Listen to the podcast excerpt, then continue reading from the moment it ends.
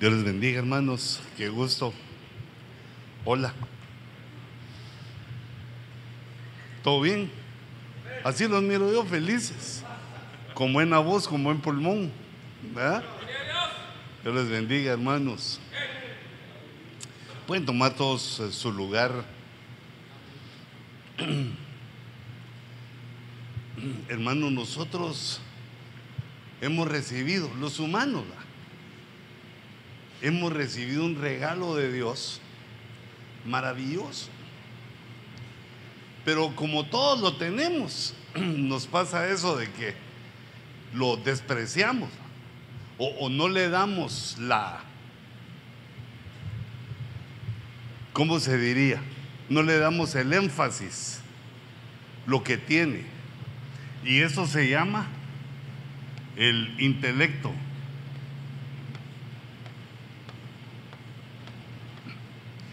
El intelecto durante mucho tiempo, digamos, se ha rechazado, eh, digamos, por un pensamiento que Dios nos da de que la palabra debe ser recibida por el Espíritu y no por la carne.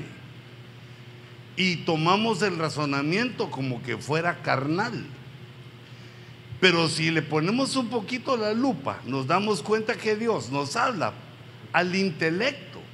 Y por medio del intelecto es que llega el mensaje a nuestra alma y a nuestro espíritu. Bueno, el intelecto está en el alma. El intelecto, digamos, lo podemos eh, tomar como el alma. Ahorita les voy a decir porque estoy escribiendo así. Eh, en el alma o también desde anoche me di cuenta que estoy con muy escribiendo con muy gordito. Bueno, me va, ¿verdad? Gordito con gordito, va. También nos habla la Biblia que es el corazón. Del corazón mana la vida, del corazón eh, nacen también los malos pensamientos, las tentaciones. Ahí está, ahí está en el corazón, en el intelecto, donde recibimos, digamos, los, eh, por los sentidos. Recibimos de afuera, eh, digamos, las sensaciones. Los sentidos las reciben, la mandan al intelecto y el intelecto lo va codificando, entendiendo, le va dando un sentido. Y entonces desde ese punto de vista, digamos, una primera parte del intelecto es, solo que voy a volver al color que me gusta, es la inteligencia. La inteligencia, el conocimiento, la comprensión, pero mejor ponemos entendimiento. Todo eso son, es el poder del, del intelecto. Podemos conocer, podemos entender, pero nos basamos en la inteligencia, porque es por medio de la inteligencia que conocemos, que comprendemos.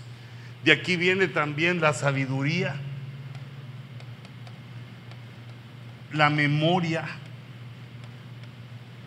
la creatividad. No memoria, sino memoria, la creatividad. Fíjate todo lo que tenemos encerrado ahí. Más grande del tamaño que uno ve, porque el órgano es el cerebro, el órgano físico es el cerebro, es lo que conecta lo físico con el intelecto, que esto es eh, alma, esto no se puede tocar. La memoria, la creatividad, la sabiduría, eso no se puede tocar. Pero yo les decía que esto se basa, eh, digamos, lo más importante es la inteligencia.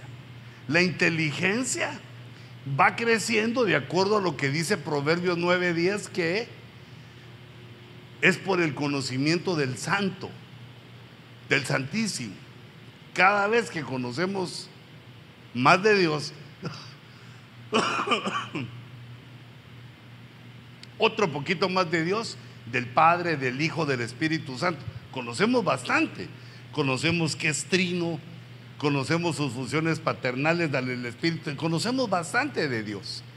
Entonces ese conocimiento va mejorando nuestra inteligencia, es lo que dice la Escritura. Y si lo dice, es cierto.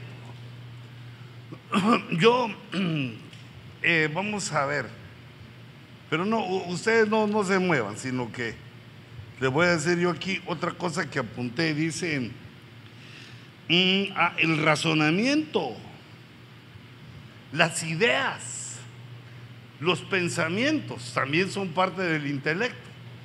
Eh, este es importante, porque razonar, razonar y las ideas, aunque unas son ideotas, pero son ideas también. Entonces, hermano, esto lo, lo, podemos ver nosotros, entender cómo funciona. Cuando uno entiende o, va, digamos, siendo consciente de lo que le está funcionando, digamos, me toco la cabeza porque como que ahí fuera, ¿va? Pero decía, ese solo es el órgano, es lo físico con que Dios hace funcionar todo este racimo. Y ahí me faltan, me faltan cosas que tiene el intelecto, que van funcionando por medio de la inteligencia. La, la inteligencia es, digamos, para definirlo, el poder de ordenar, el poder de resolver y a una velocidad. Entonces esta, digamos, esta es resolver pero con una buena velocidad, rápido.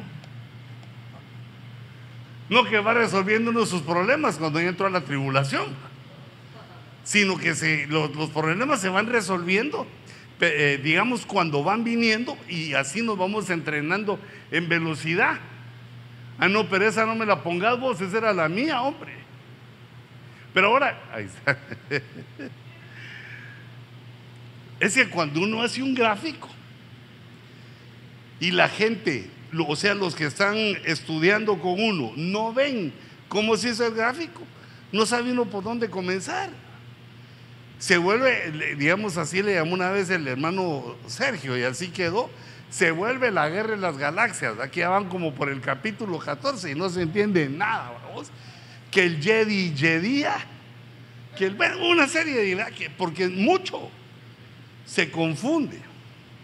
Entonces eh, les iba a enseñar yo después una solución que utilizo para entenderme después mi garabato, para entenderme después mi guerra de las galaxias. Es irlas numerando, pero ahorita yo quisiera que viéramos aquí. Entonces, esto para ordenarlo, pues ya se me va el tiempo y no comenzamos, ¿va? pero esto para mí es importante. Para ordenarlo debemos de pensar como que todos estos, mira, la inteligencia, el conocimiento, todo lo que tenemos en el intelecto, es como una orquesta. Es como una orquesta donde hay trompetistas, flautistas, el de los bombos, violinistas, el del cello. Y así hay como, digamos, 50 músicos. Y entonces, de repente, viene el director y empieza, se mueve y empieza a sonar una cosa preciosa, linda. Y entonces, digamos, los que estudian el intelecto no encuentran quién es el director de la orquesta. No encuentran cómo es, piensan que es automático. No encuentran cómo es que esa orquesta que tenemos en la cabeza con esos poderes se organiza solita. Conforme uno va, eh, digamos, afinando, conforme, conforme uno va siendo consciente, va entendiendo cómo funciona e, todo esto y se da cuenta que esto funciona con un director de la orquesta que es la conciencia. La conciencia. Es el poder, es parte de nuestro ser integral, es el hombre interior que tenemos. Nosotros no somos lo que, se nos... Ese es el cuerpo, ese es el cacaste. Este es, digamos, el modelo que uno nació. Digamos, ese es Luis Ponce, modelo 57. Pero el de adentro, ese es modelo desde que Dios creó al hombre antes de la creación del mundo, antes de la formación del mundo. O sea que es viejo, es antigua, es la, la creación espiritual que Dios hizo, que tenemos por dentro y que de alguna manera está atrapado.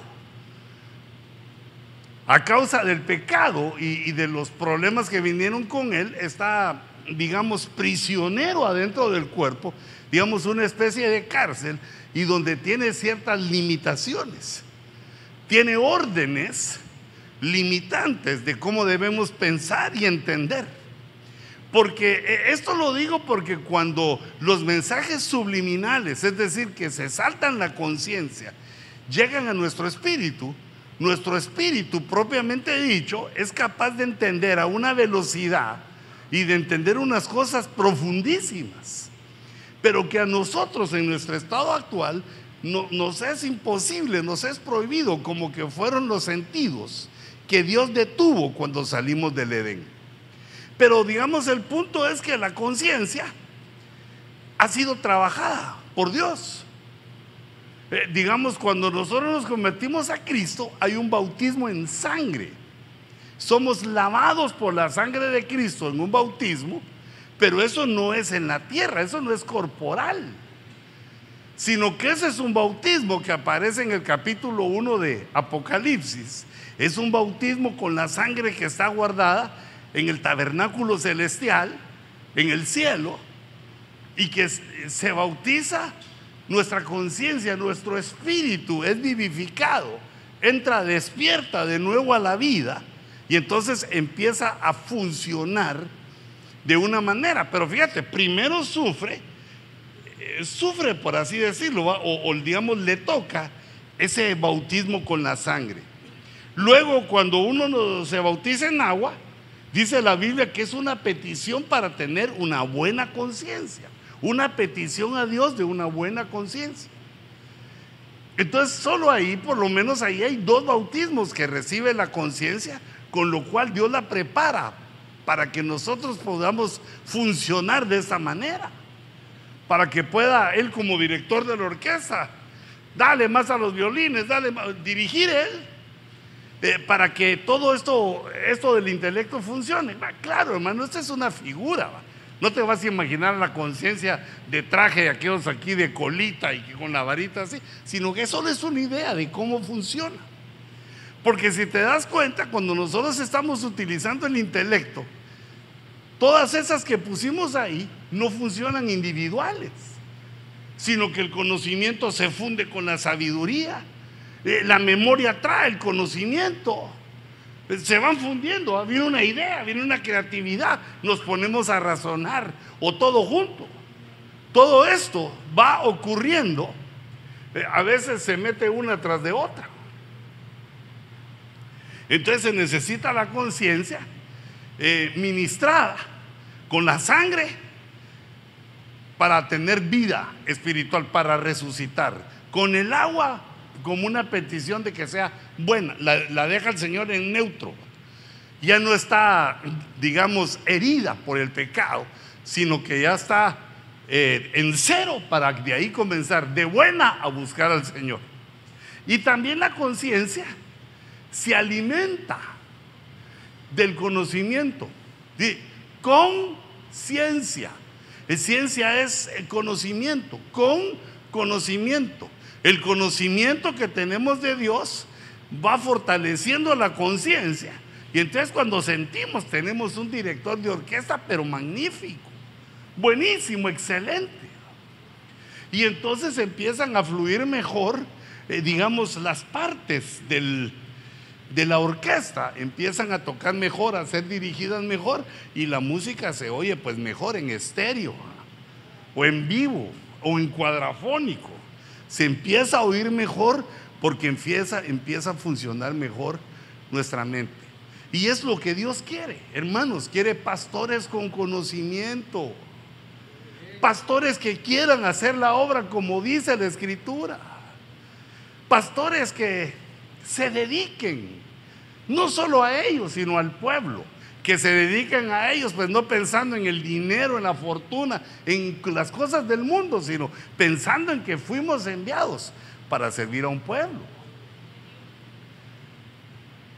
Entonces, bueno, aquí ya vimos más o menos el trato eh, digamos, de la conciencia,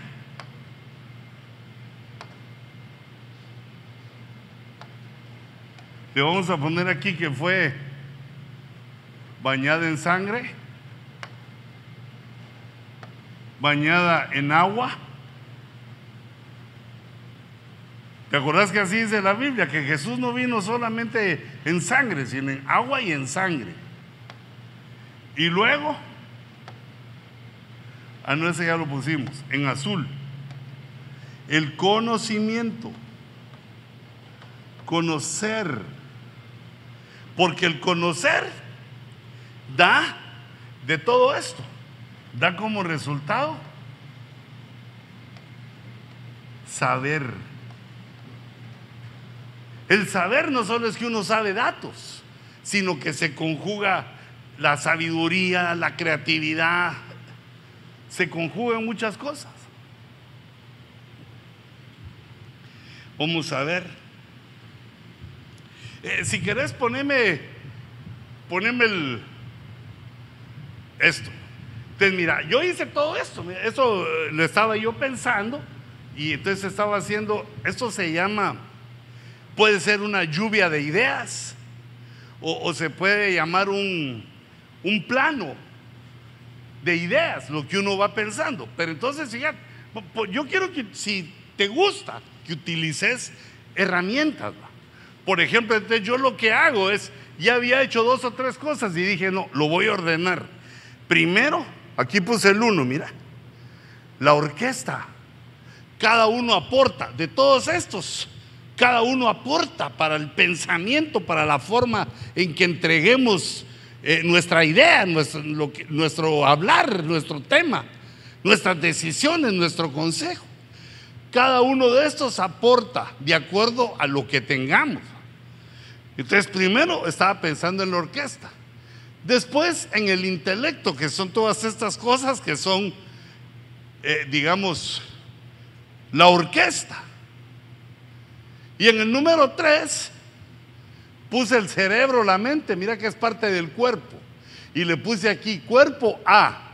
Todo esto, cuerpo A, alma le puse B y voy a llegar hasta el espíritu ahí en el C. Pero ahorita estoy trabajando aquí, en la, en la mente y el cerebro. Alma, alma, mente. Cerebro, cuerpo. ¿Y quién es el que dirige? ¿Quién es el director? La conciencia. Es el director.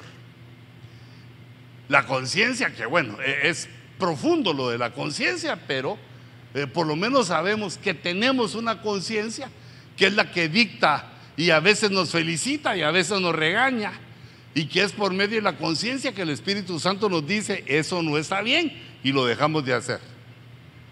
Y luego también la conciencia tiene una parte inconsciente, una parte de la conciencia que funciona sin que nos demos cuenta digamos, en el cuerpo lo podemos ver como que, digamos, los pulmones respiran, aunque nos durmamos. ¿Ah? No, necesitamos conscientemente decirle, el cuerpo sigue funcionando. Y también vemos que el alma, todo esto, sigue funcionando inconscientemente. Soñamos de cosas que tenemos en la memoria, pasan cosas inteligentes.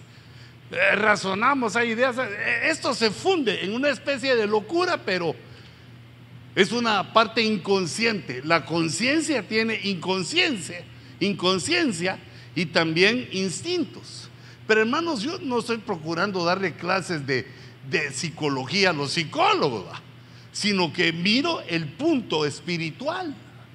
Porque esa conciencia que es eh, la directora, digamos, de nuestra orquesta mental, está, eh, digamos, ligada a nuestro espíritu. Pues en lo que se llama mente espiritual. A ese le puse cinco, mira, fue el quinto pensamiento. ¿A dónde nos lleva esto? Que está conectado al espíritu humano. Y el espíritu humano al Espíritu Santo en el 6. O sea que es una conexión así como complicada, compleja pero así también de complejo nuestra forma de pensar. Cuando nosotros no hemos nacido de nuevo. Esto lo más llega hasta el punto 4.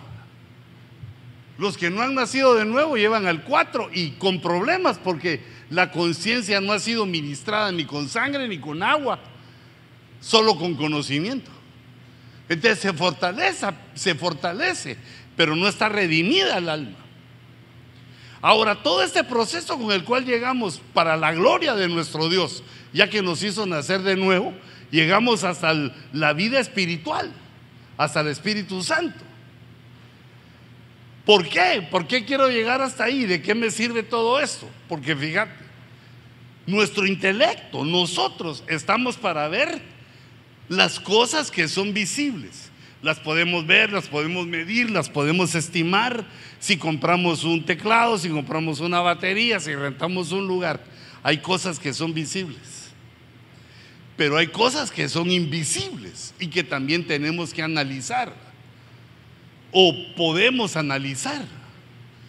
Eh, digamos, por ejemplo, nos dice la Biblia que existe el leviatán, pero no es visible. Las cosas invisibles de la tierra. Eh, por ejemplo, dice el Señor, eh, el espíritu es como el viento, que tiene un poder, pero no se ve. Entonces nosotros podemos analizar las cosas visibles, las cosas invisibles y la tercera, las cosas espirituales. Porque tenemos este, esta orquesta a nuestra disposición. Y hay enemigos que hemos adquirido con el tiempo que nos han dicho que, que somos brutos, que no pensamos bien, que Solo nos faltó la cola porque las orejas de burro, o sea, nos han dicho cosas feas. Nos han querido minimizar para que nosotros no comprendamos la grandeza del regalo que tenemos de Dios y que debemos utilizarlo. Porque eso es un regalo. Los regalos hay que abrirlos pronto y utilizarlos. No se guardan para cuando para cuando haya fiesta. Porque esa es la mentalidad de pobre que teníamos antes, ¿verdad? De que había que guardar lo nuevo para utilizarlo alguna vez y primero se descomponía lo nuevo que fuera el momento de usarlo, se arruinaba. Entonces ahora viene una nueva idea que nos da Dios. Bueno, siempre hay que usar las camisas que le regalan a uno, ¿verdad? pero ahora mire esta idea, utilicemos nuestro regalo. Porque ese es un regalote que nos va a servir para no enojarnos con las ovejas, para encontrar soluciones a los problemas. Los problemas no van a desaparecer. Lo que te va a suceder es que si utilizas bien tu regalito, no, pero dije mal, si utilizamos bien nuestro regalito, vamos a solucionar problemones. Los más difíciles de, solucionar son los de uno mismo. Porque uno está metido en la limitación que es lo de uno. Es más fácil aconsejar a los otros.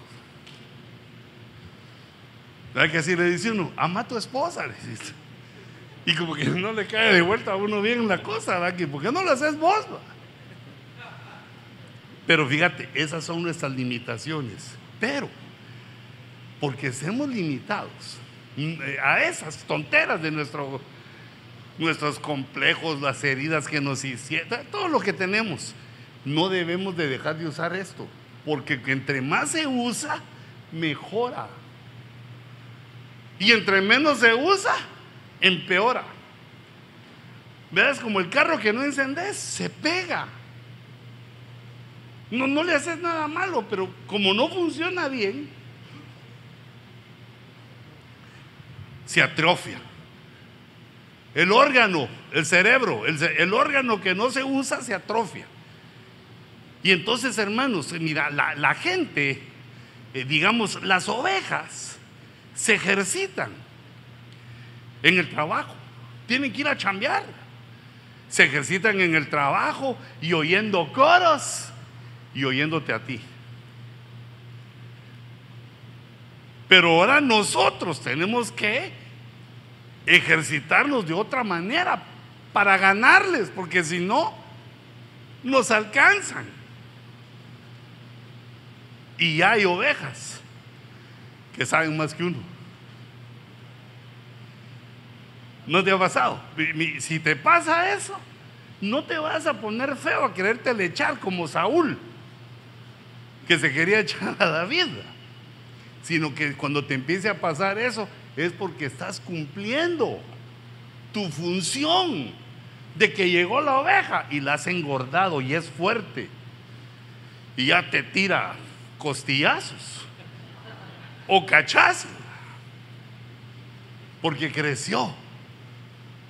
Que esto es, digamos, el fin, lo que Dios tiene con nuestro intelecto, que crezcamos en el conocimiento de Dios, de Dios el Padre, de Dios el Hijo, de Dios Espíritu Santo, del Dios Altísimo, que crezcamos.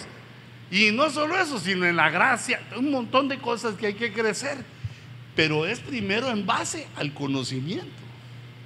Fíjate que si no tenemos el conocimiento de la llenura del Espíritu, ¿cómo lo vamos a pedir? Si no conocemos, si no hemos experimentado la llenura del Espíritu Santo, no dan ganas de pedirlo. Entonces, es decir, se juntan una serie de situaciones, eh, pero este saber, le puse muy poquito hasta aquí, mira, era hasta aquí. Este saber es importante. Porque el saber nos da testimonio de las cosas, ya no está en el otro, de las cosas espirituales que también son invisibles. Ah, solo fíjate, ¿cómo sabemos que vos sos un hijo de Dios? Imagínate que no te conozco y que nos presentamos. ¿Y cómo yo sé que vos sos hijo de Dios? ¿Y cómo vos sabes que yo también lo soy? Entonces fíjate que viene. Primero, lo que, eh, mire, alguien, ¿verdad?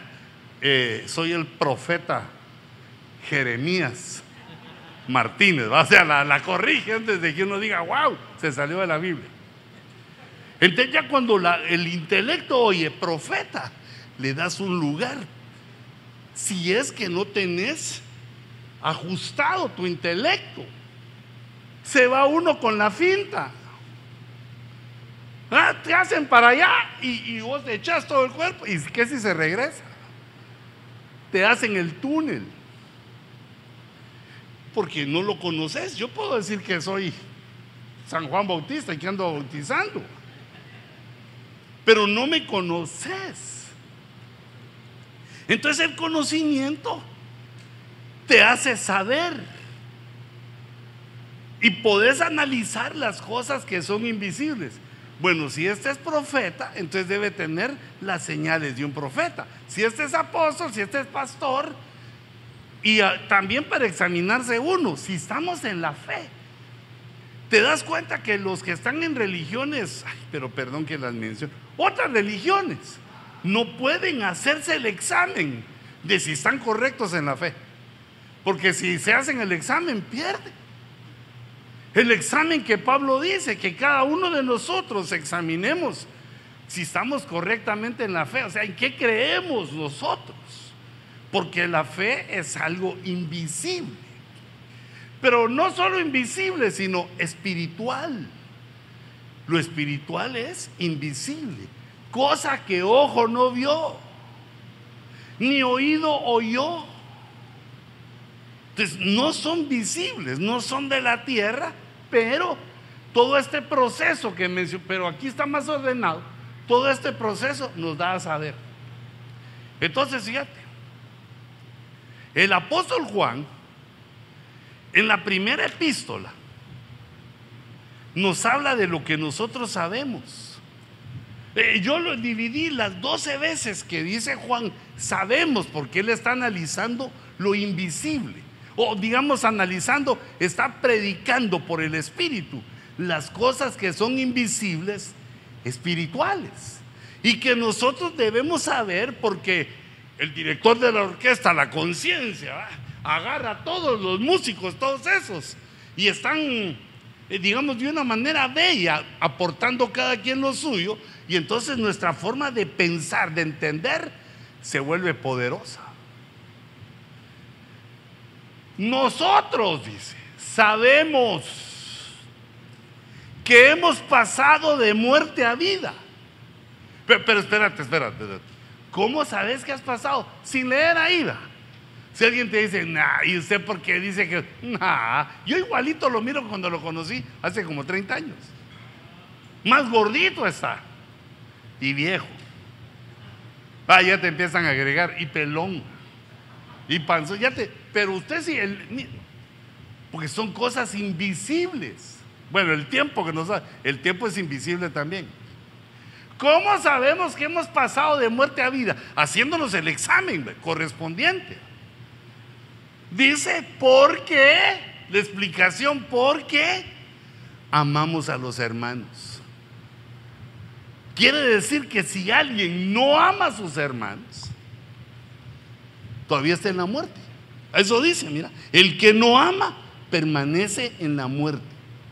Entonces date cuenta que todo este director que va dirigiendo nuestra conciencia, que va dirigiendo a todos esos poderes del intelecto, nos da a entender las cosas espirituales que nos han pasado y no se miran. ¿Cómo es que pasamos de muerte a vida? Del dominio de las tinieblas al dominio de Dios, del dominio de Satanás al dominio de Dios. decime, ¿dónde está tu boleto? ¿Dónde tenés la llave? ¿Qué dejaste tirado el otro lado? ¿Dónde está ese otro lado? Es algo espiritual invisible, que solo podemos decir, es que amo a mis hermanos. El que ama a sus hermanos puede decir que esa es la señal invisible. Porque también de amor va, hermano. Ay, Dios mío.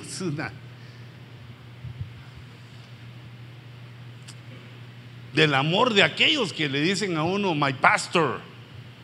¿Ah? Como usted no hay otro. Papi. Ah, no, como son gringos, gringos, daddy. ¿Ah? Daddy Queen, aquí donde vendían esos helados antes y hamburguesas.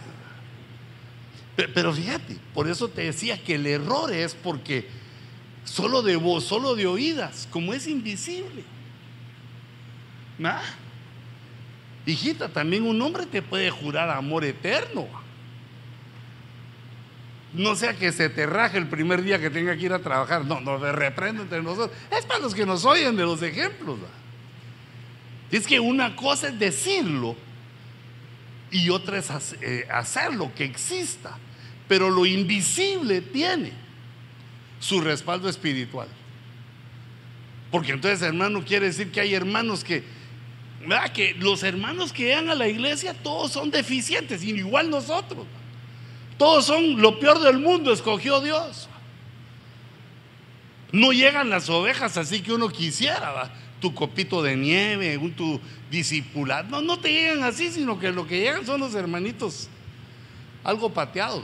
Fíjate, otra, otros sabemos, sabemos que somos de Dios.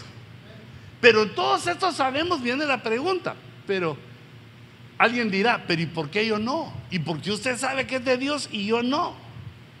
Y nosotros sabemos que somos de Dios y que todo el mundo yace bajo el poder del maligno.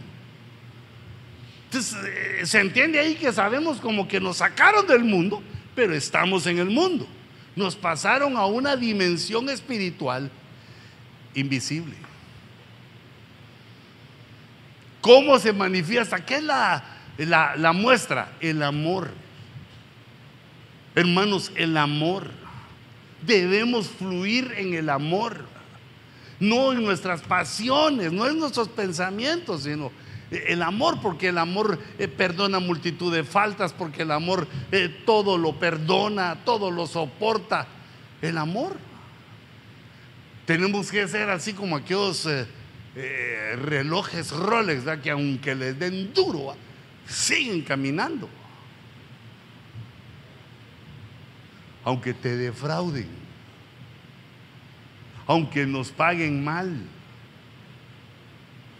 de todos modos sigamos haciendo bien. Porque ¿cuál es la muestra de que esto nos pasó? que amamos a los hermanos. Y el amor todo lo perdona. Entonces, en estos versos de, sabemos, yo puse aquí, sabemos que Jesús es Dios. Por eso sabemos que somos de Dios. Por eso sabemos que hemos pasado de muerte a vida, porque hemos creído que Jesús es Dios. Y primera de Juan 5:20, sigue 5:19, 5:20. Sabemos otra cosa, que el Hijo de Dios ha venido y nos ha dado entendimiento. Este, mira,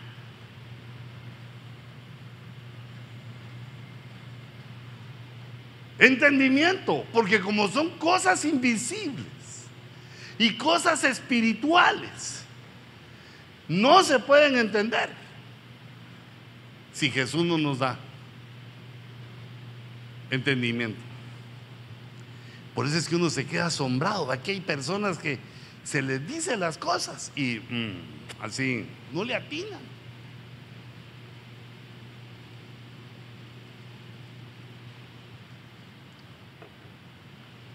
Y en cambio a ti, de un guamazo.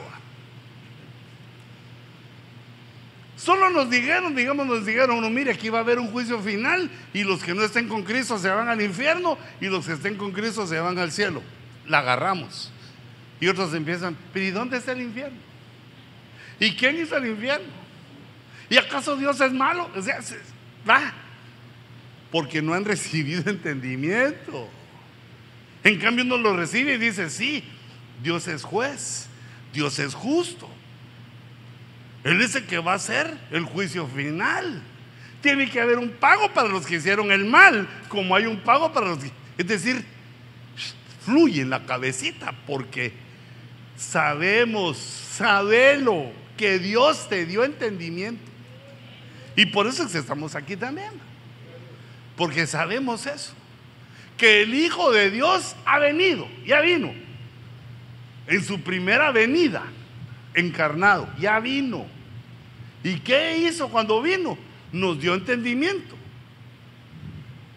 Para que conozcamos al que es verdadero, pero esta verdad es invisible. No es una verdad que esté conceptualizada, que esté en los libros, en las enciclopedias, sino que es una verdad invisible. Y nosotros estamos en el que es verdadero, que es Jesucristo el Hijo de Dios. Él es el verdadero. Ya tenemos ese entendimiento y que estamos en Él, en Él, metidos en Cristo, que somos parte del cuerpo de Cristo. Y nosotros estamos en aquel que es verdadero, en su Hijo Jesucristo. Mm. ¿Me entiendes, Méndez? ¿O no me explico? Roderico. ¿Me estoy dando a entender? No? Mira la confirmación de Juan. Esto es lo que ya entendemos. De los 12 versículos de sabemos, encontré estos tres que nos dicen Jesús es Dios, el que nos cambió de muerte a vida, el que nos hace de Dios y el que ya vino y nos dio entendimiento y que nos mete en él. Estamos en Cristo. Este es el verdadero Dios y la vida eterna. Este es un versículo súper importante por cómo concluye. Concluye diciendo que Jesús es Dios.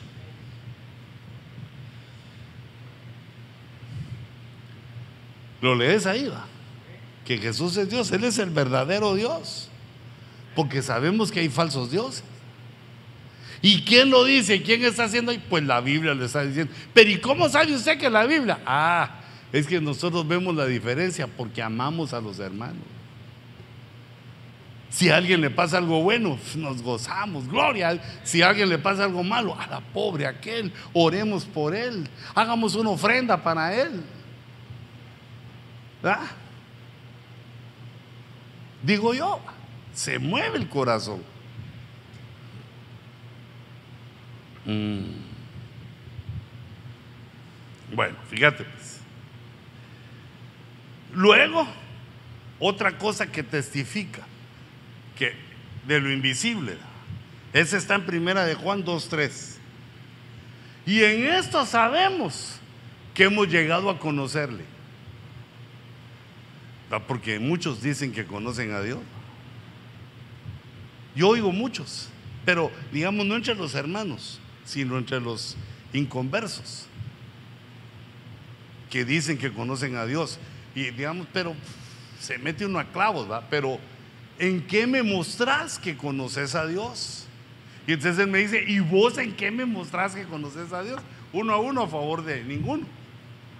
Ah, aquí hay otra cosa. El testimonio es que guardamos sus mandamientos. ¿Cuál es el testimonio de que tenemos algo invisible llamado que le conocemos? Eh, ¿Dónde está eso aquí? Arriba de entendimiento. ¿Cómo? ¿Por qué decimos que lo conocemos? Porque guardamos sus mandamientos.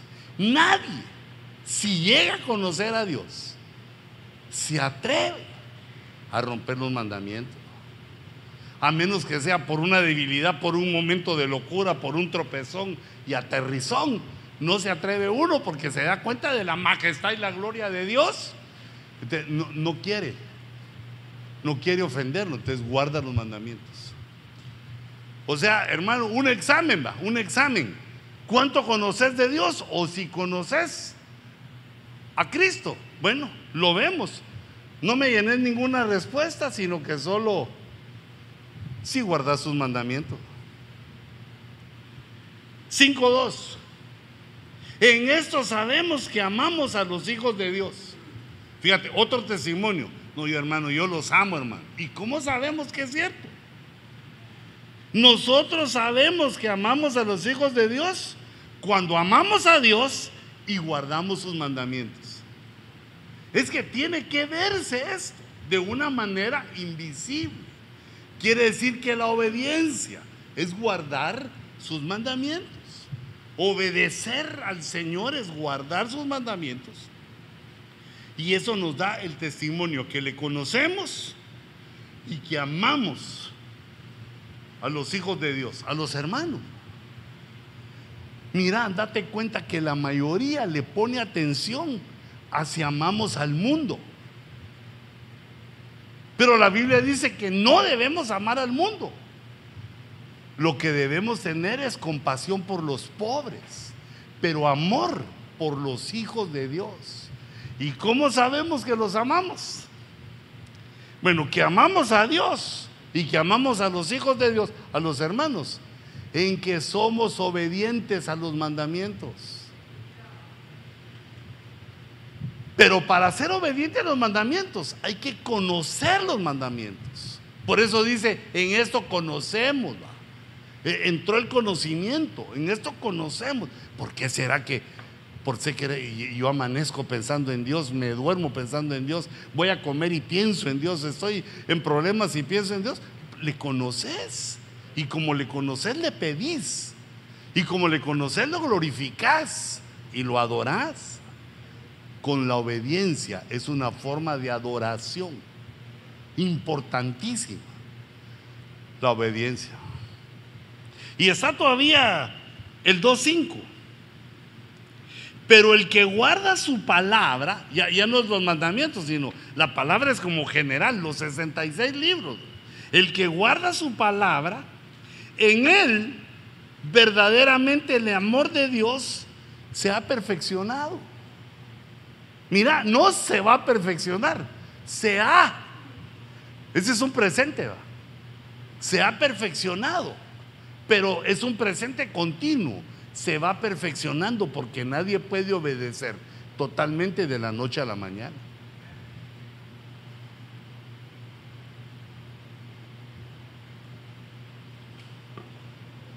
¿Cómo se crece? ¿Cómo se madura en lo espiritual? Hermanos, obedeciendo. Lo que uno lee, lo que uno oye de la palabra que está en la Biblia, obedeciendo porque el amor se va perfeccionando. Pero obedecer es difícil, ¿verdad? Por ejemplo, la esposa, obedecer a su marido, no es fácil. Por ejemplo, nosotros obedecer a la policía también no es fácil. Y, esto es lo que están parando aquí. Siempre uno como que alega. Obedecer a las autoridades no es fácil. Tiene que haber un esfuerzo de la voluntad. Por eso dice la Biblia, esfuérzate. La fuerza ya la tenemos. Es ponerla a funcionar. Cuando uno dice, no, esto no aguanto, si aguantas, hombre. Estira el hule. ¿Ah? Todavía aguantas mucho más de lo que esperas. Esfuérzate y sé valiente. No temas, ni te andes desmayando ahí a media prueba. No tengas miedo. Y no perdas la fuerza, sino que eh, lo que se trata es esforzarse. Pero fíjate, esas cosas no son con el músculo, sino que son con el intelecto. Porque el hombre es lo que piensa. El hombre va a llegar a ser lo que él decide. Hay cosas que Dios las hace automáticas en nosotros porque Él es bueno. Pero hay muchas que debemos llegar por el esfuerzo de nuestra voluntad. Mira, por ejemplo, aquellos pastores que son llamados, así como cuando uno lo llama, uno dice, no hombre, pero ¿cómo no la hago si tengo tantas deficiencias? Imagínate qué piensa una persona que Dios la llama y no sabe leer. ¿Cómo enfrenta ese, digamos, esta función que se basa en conocer lo que dice el libro y, de dónde hay que sacarlo? Pues del libro y no sabe leer. Porque yo he conocido hermanos así, bueno, no mucho, pero uno que me acuerdo. Lástima que no está vivo, si no, no puede ser que esté vivo, porque yo cuando lo conocí era viejito. Ya era él viejito. Ahora yo soy el viejito. Pero este hermano, digamos, yo hice testimonio y lo vi. Tenía unos anteojos, pero que como el fondo de botella así, mira, todos distorsionados, se le miraban los ojos. Pero él daba el testimonio que no sabía leer. ¿Y cómo aprendió a leer? En la Biblia. nosotros aprendimos en el libro de eh, Barbuchimba, mi mamá me ama, mi papá me lleva al Padre. O sea, aprendimos. Pero aquel aprendió en el principio, dijo Dios. Pero hermano, ¿pero cómo hizo? Porque para uno ah, leer al 99% hay que enseñarle. Y me dijeron, sí, fíjese que me enseñaron que una ruedita con un palito era la P. Y si esa ruedita tenía el palito del otro lado, entonces era Q. Y si esa ruedita tenía el palito chiquito, entonces era A. Si esa ruedita, fíjate cómo, ¿ah? Con la ruedita, si la ruedita tenía el palito del lado izquierdo para arriba, entonces era B.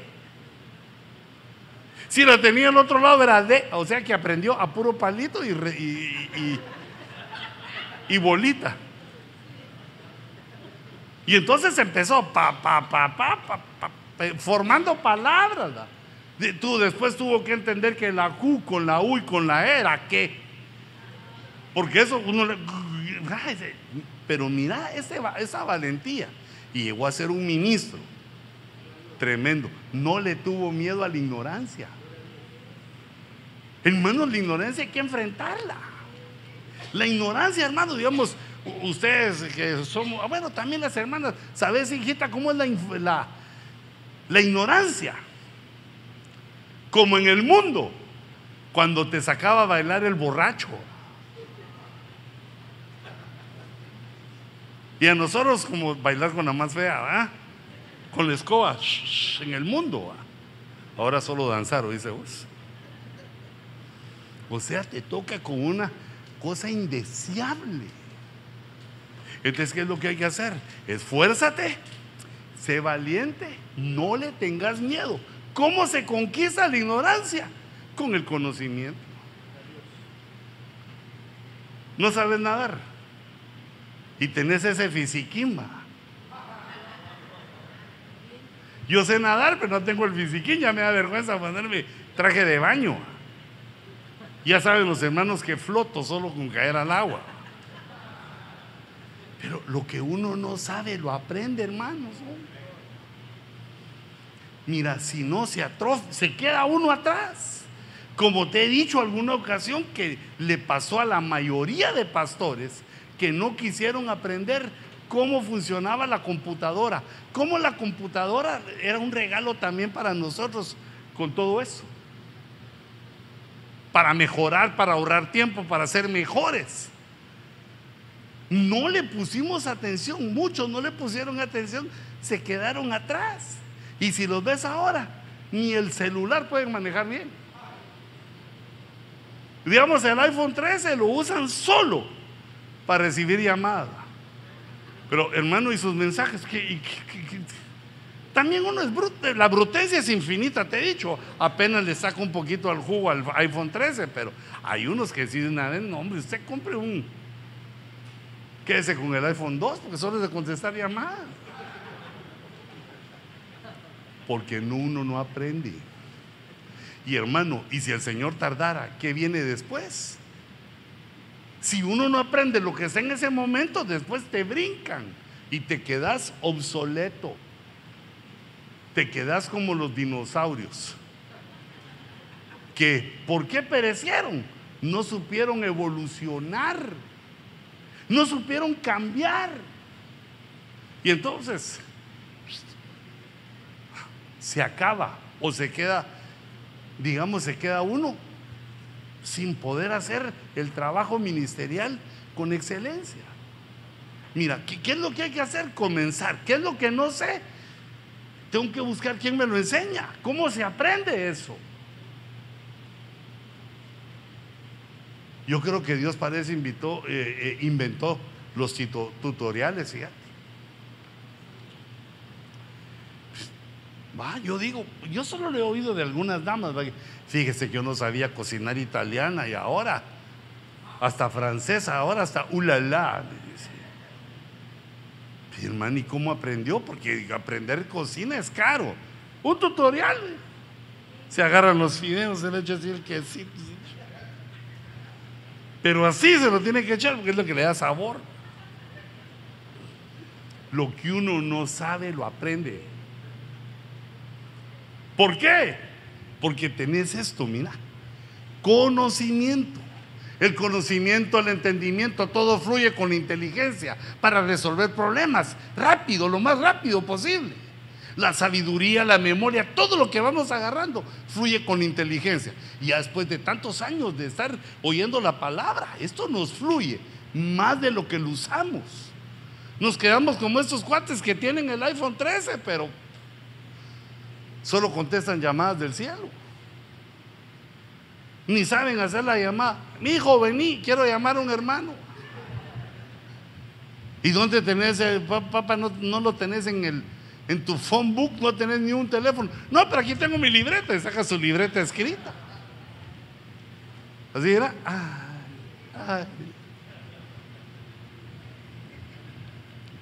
El que guarda su palabra, en él verdaderamente, el amor de Dios se ha perfeccionado. En esto sabemos que estamos en él. ¿Cómo sabemos que estamos en él? Porque hay unos que están en Cristo y otros están con Cristo y otros están cerca de Cristo. ¿Cómo sabemos nuestra posición?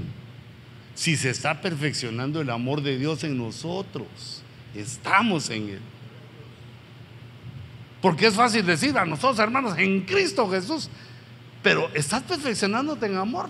Pero ¿cómo se hace eso, hermano? Yo amo, sí, tú amas, Él ama, conjugando el verbo amar en todos los tiempos. No, aquí dice, mira, el que guarda su palabra, el que guarda los mandamientos. Y yo eso lo resumí en la obediencia testifica de algo invisible, que estamos en Cristo. La obediencia testifica de algo invisible, que amamos a Dios y amamos a los hijos de Dios. Eh, testifica que hemos llegado a conocerle. ¿Qué te das cuenta? Lo invisible. ¿Y usted cómo me demuestra que está en eso? Aquí dice Juan cómo. Por el intelecto, lo que sabemos. Nuestro, mm, nuestra orquesta. Por eso es que algunos dicen que a uno se le va la orquesta, Nuestra orquesta es cómo pensamos, cómo fluye todas esas cosas lindas que tenemos. Vea, claro, de ahí hay que sacar la malicia, la ignorancia, hay que sacar cosas que uno tiene, las pasiones, pero se va purificando por la palabra, la obediencia, los purificadores van purificando nuestro intelecto y llegamos a tener, hermanos, pensamientos bellos, profundos, que el pueblo que Dios te ha dado va a querer escuchar. Van a quererte escuchar. Van a querer ellos también obedecer. Van a querer ellos, también diezmar. Van a querer ellos también colaborar, servir. De acuerdo a cómo es uno, cómo uno lo ha agarrado. Así vienen las ovejas. ¿Qué, crees que algún pastor Aragán le va a caer alguna buena oveja? Es lo que, hermano, ¿y por qué Génesis dice esto? No, araganotes como él. No, hermano, tranquilo. Solo Jesús es Dios, aleluya. Y vamos a almorzar. Claro, esos también se salvan, no los mandes al infierno.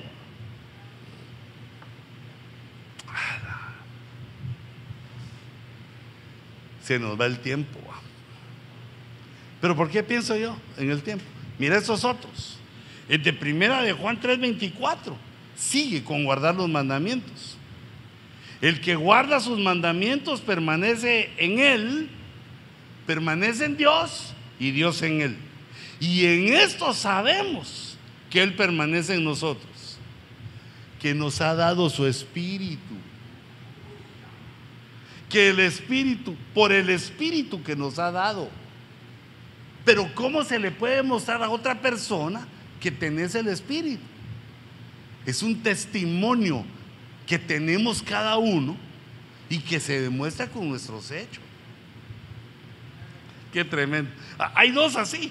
Primera de Juan 3:24 y primera de Juan 4:13. El 4:13 dice, en esto sabemos que permanecemos en Él y Él en nosotros, en que nos ha dado de su Espíritu. Por el Espíritu que nos ha dado y en que nos ha dado de su Espíritu. Quiere decir que el Espíritu Santo es un testimonio invisible con lo cual nosotros podemos saber esa verdad, aunque los otros no lo sepan, porque no se ve. Y ni siquiera son las cosas invisibles, sino que son invisibles y espirituales.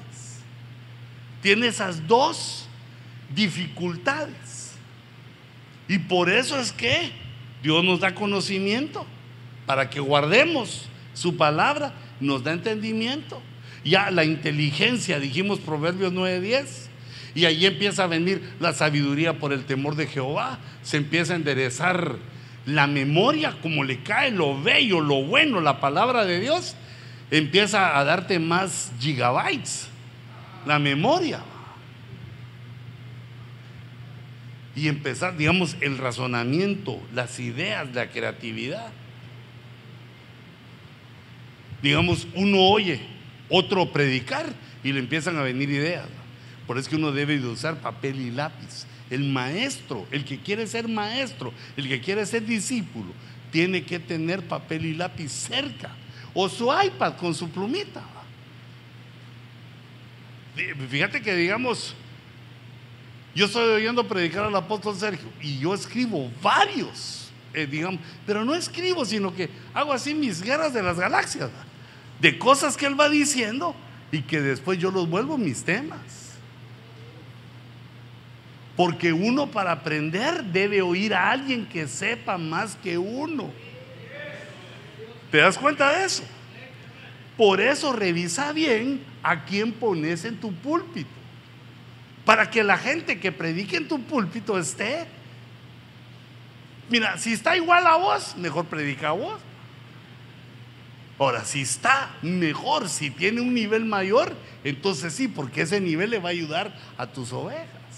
Pero no se invita a cualquiera, Si no es solo como que tenemos en la mente que es de llenar un tiempo. Y te das cuenta que hay, digamos, una cierta oposición para que todos salgan a predicar, porque todavía no están listos. Son, sí predican, son bonitos. No, no los desechamos, pero no están listos aún para el trabajo. Mira, ni uno mismo, ni nosotros mismos. Muchos de nosotros nos agarró el Señor aquí de que éramos pastores y nos tiró al agua. Y aunque han pasado años, ¿cuántos años se necesitan para llegar a ser un pastor, digamos, eh, No ordenado, porque ese lo pueden ordenar, pero que sea un pastor que esté cumpliendo su función. Años, hermano. Mira, muchas de las ovejas que nos llegan es porque el pastor con que estaban, e, en esa, digamos, en esa ignorancia, en eso que le faltaba, cometió un error que hace que las ovejas emigren. Y eso también nos pasa a nosotros. Los errores pastorales dan lugar a la inmigración de ovejas. Y por eso que nos tiene que dar el intelecto, el entendimiento de que si se quieren ir, debemos dejarlas ir, aunque cae mal, pero ese es secreto, eso, aguantate, sonreí para que no se te note. Claro que yo lo sé que cae mal, pero ¿y qué puedes hacer? ¿Acaso son tuyas? Pues, si se cometió un error, o él de una ignorancia, o él, pues, es, es saltamonte, que anda saltando por doquier, si quiere ir, bendecilo y déjalo. Tal vez en el otro lado se va a sentar. No a sentar, sino a asentar. Porque cuando uno retiene, de todos modos se van. Y también, y le habla a otras, le habla a más. En cambio, si el que se quiere ir se va, digamos, eliminas un cáncer para tu congregación. Que uno a veces insiste, va digamos, eso es lo que le pasaba a Samuel. Todas las noches que oraba, ay Señor, tráeme a Saúl otra vez, Señor. Qué buen discípulo era. Hasta que Dios le dijo, ¿hasta cuándo me vas a dejar de pedir por él? ¿Y qué se dio cuenta Samuel? Que le iba mejor a él mismo y al pueblo sin Saúl. Son cosas duras, pero son, digamos, estrategias y principios que uno aprende cuando está tu intelecto funcionando. Porque no le temes a quedarte vacío. No le temes a que la iglesia se destruya. No le temes a quedarte sin nada, sino que no, yo sirvo a Dios. Si se quiere ir a aquel, lo bendigo y Señor trae menos 15 por él. Que sean más guapos, más inteligentes y que amen tu obra. Bueno, te digo pensamientos, no, no te digo lo que hagas, sino te digo pensamientos. Porque si no uno se ve egoísta, enojón, eh, posesivo.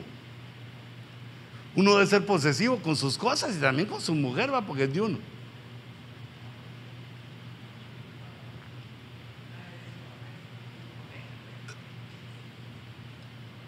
Los esperé hasta que me tomé todo el agua vos y ninguno dijo a media.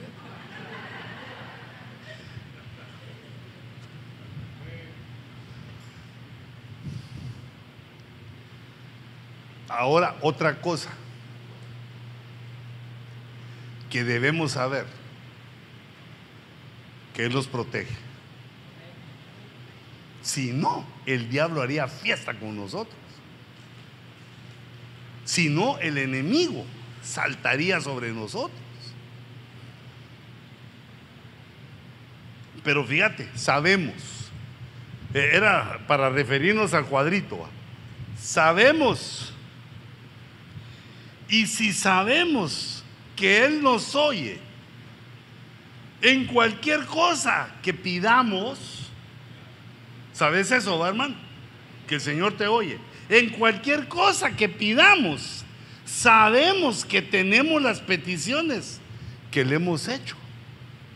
Si sabemos que Él nos escucha, sabemos que tenemos la respuesta de Él. Pues Dios es un Dios que responde, pero no responde a la hora que nosotros queremos, sino que la petición se hace y de ahí se aplica la fe, se aplica el entendimiento. Dios es Dios y Él va a decidir cuándo me envía lo que le pedí. Pero de que viene, viene. Sabemos que tenemos la petición, las peticiones que le hemos hecho. Entonces, esa es una especie de protección por las cosas que pedimos Fíjate, debemos tener entonces el cuidado que cuando ocurran, no digamos, a la qué buena suerte va. Yo se lo pedí tanto tiempo a Dios y, mejor, y primero mejor vino de otro modo. No, hombre, cuando te lleguen, recordate que se lo pediste y que Dios te lo está concediendo, que se tardó lo que él consideró prudente. Mira, eso le pasó al papá de Juan el Bautista que él había hecho una petición, porque era sumo sacerdote. Fíjate qué privilegio el que tenía del antiguo pacto, pero era sumo sacerdote. Y entonces él le pasó como a boda y a mí. Vio una chava, no, no, chava, una hermana, vio una hermana, chava ya negativo, cambio y fuera. Vio una hermanita en el culto, él estaba aleluya, y de repente abrió el dedo, no el dedo, no el ojo, y la vio y... Yo me le quedé viendo a la hermana. La vio. ¿Y aquí? ¿Y qué crees que hizo? Se enamoró, porque eso pasa, el ojo. Traicionero, no, no traicionero, sino como que anda buscando. Y entonces se enamoró, se casó con ella. Y pasaron seis meses de luna de miel y no, no quedaba embarazada. Y llegó al altar de Jehová y le dijo, Señor, dame un hijo, Señor. ¿Por qué será que es lo que uno quiere cuando se casa? un hijo. Bueno, ahora en estas nuevas generaciones ya no.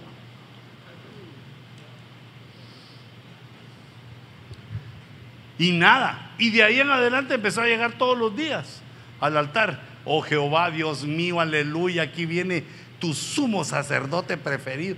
Y le pidió. Pasaron tres meses, cuatro meses, un año, cinco años. Y no quedó embarazada. Y ya cuando estaba viejito, que se cumplió el tiempo en el, que, en el cual el Señor Jesús debía nacer cuando entró a oficiar al lugar santo, ahí estaba un angelote. No Angelotti, ese es aquel entrenador de...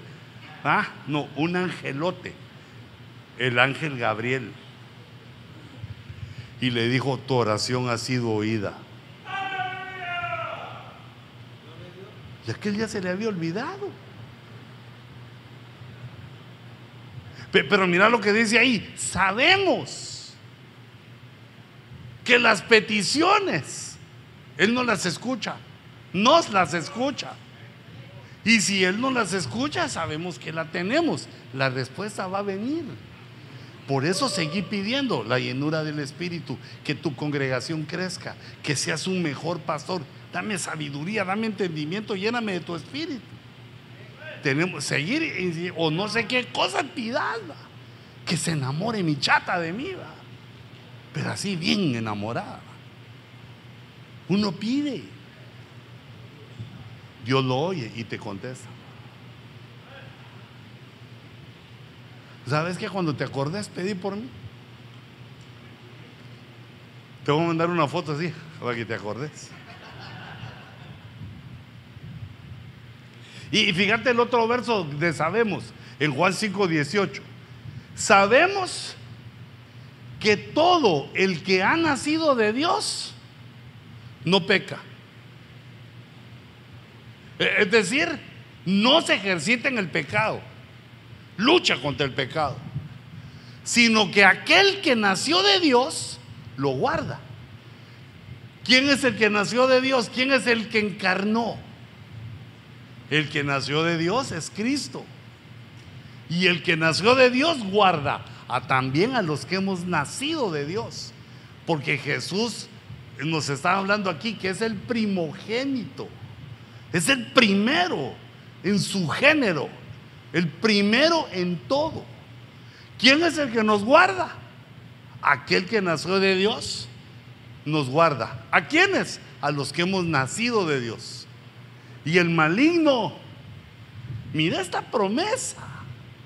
El maligno no lo toca. ¿A quién? Al que es nacido de Dios. ¿Y por qué el maligno no nos toca?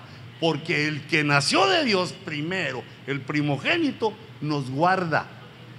Nosotros somos guardados por Él y nosotros guardamos su palabra. Fíjate esta relación importante. No, aquí no dejé mi lapicito. Creo que lo dejé aquí. Sí, pues aquí está. Ese como es negro. Eh, hermano, poneme mi pizarroncito, porfis. O, o yo lo toco. Ministerio de Benecer, lo toco. Ahí está. Entonces, fíjate. Mira, pues. Entonces, ¿qué es lo que quiero explicar aquí? Aquí está el Dios, el Lion. Ese es el Dios. Eh, bueno, solo hay un Dios, va, pero el Dios, el Dios el Lion es el Dios esencia, es el Dios altísimo. Entonces, en un momento de, la vida que nosotros ignoramos, no habíamos ni estaba, creo que ni la creación estaba todavía, el Lion se clonó, digámoslo así, utilicemos clonó, clonó aquí en el verbo.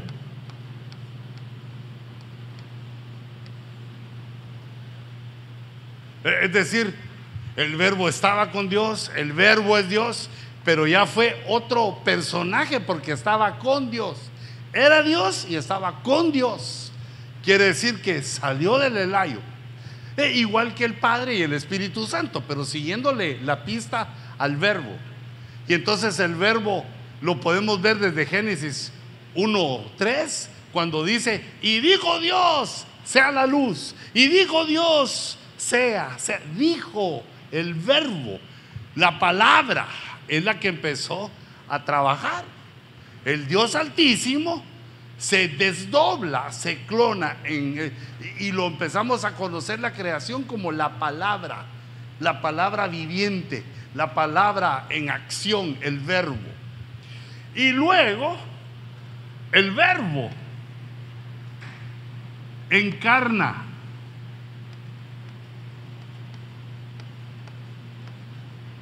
En Jesús.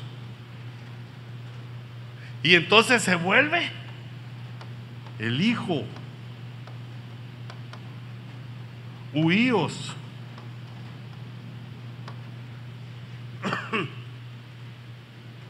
Por eso es que decimos que Jesús es Dios.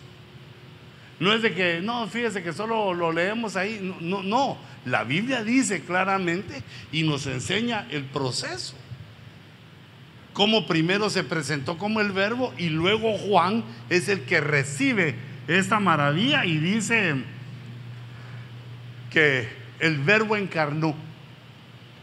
El verbo se hizo carne. ¿Ah? Se hizo carne, entonces nació.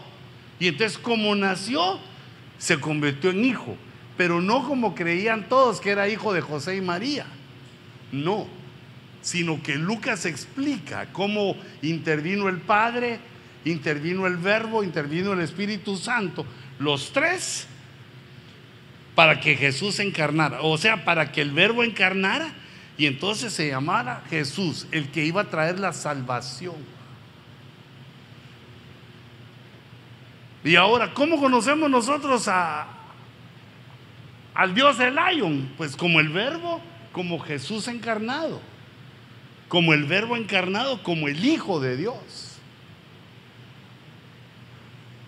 Aquí hay que aplicar ese el entendimiento porque hay muchas cabecitas que no, no le atinan, pero así podemos ver nosotros cómo se desdobló si se le puede decir así, ¿va? cómo se clonó y cómo fue ante la vista de toda la creación, fue transformándose el verbo hasta que estuvo en la tierra, murió por nosotros y luego fue vuelto al lugar que tenía el verbo, solo que ya con el cuerpo humano, glorificado. Como dijo aquel, ¿me entiendes Méndez o no me explico? Ah, no, esa ya te la dije. entonces regresarme al PowerPoint otra vez porque ya va a ser la hora de almorzar. Dios mío, si son apenas las 12 y la gallina no se cose. Ah, ah bueno, pero te tomamos esto en cuenta. El maligno no te toca. Porque el que nació de Dios guarda a los que nacimos del Espíritu. A los que nacimos de Dios. En esto sabemos que hemos nacido de Dios porque el maligno sabemos que todo el que ha nacido de Dios ya no quiere pecar, sino que Jesús, el que nació de Dios, nos guarda y el maligno no nos toca. Mm. Ahora, el saber escatológico, en que en esto sabemos, esto sabemos, dice, hijitos, es la última hora. Y así como oísteis que el anticristo viene, viene. Se oyó que venía, bien, no ha venido. Oísteis que el anticristo viene, pasado o presente o futuro. ¿Qué viene? Futuro. Ahora presente. También ahora presente. Han surgido muchos anticristos.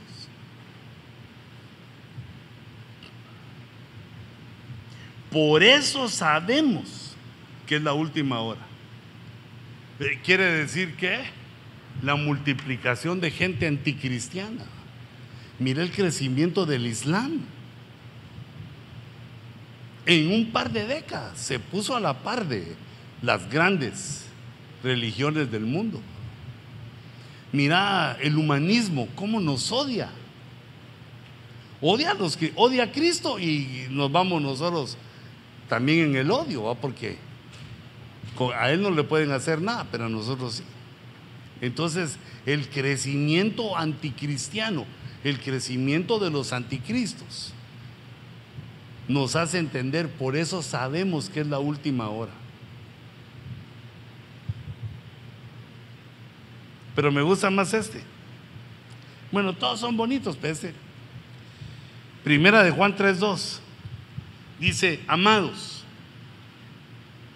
ahora somos hijos de Dios. Ahora que es presente, va. Ahora, ahorita mismo, en este momento del presente, somos hijos de Dios. Pero, ¿en qué se te nota?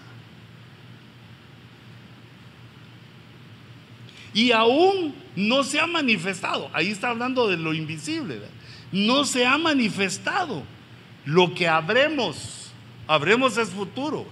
Ahora somos hijos, ya lo somos, pero no se ha manifestado lo que habremos de ser. No se nos nota todavía la gloria con que Dios nos va a revestir. Pero sabemos que eso va a pasar, que no se nota ahorita. No se ha manifestado. Esta palabra manifestado es una de las palabras escatológicas, es faneros, es un faneros. Quiere decir que va a haber un faneros para nosotros, así como Cristo tiene también sus faneros, en el cual se va a manifestar lo que habremos de ser. Ahorita dice Pablo en Corintios, solo podemos como por espejo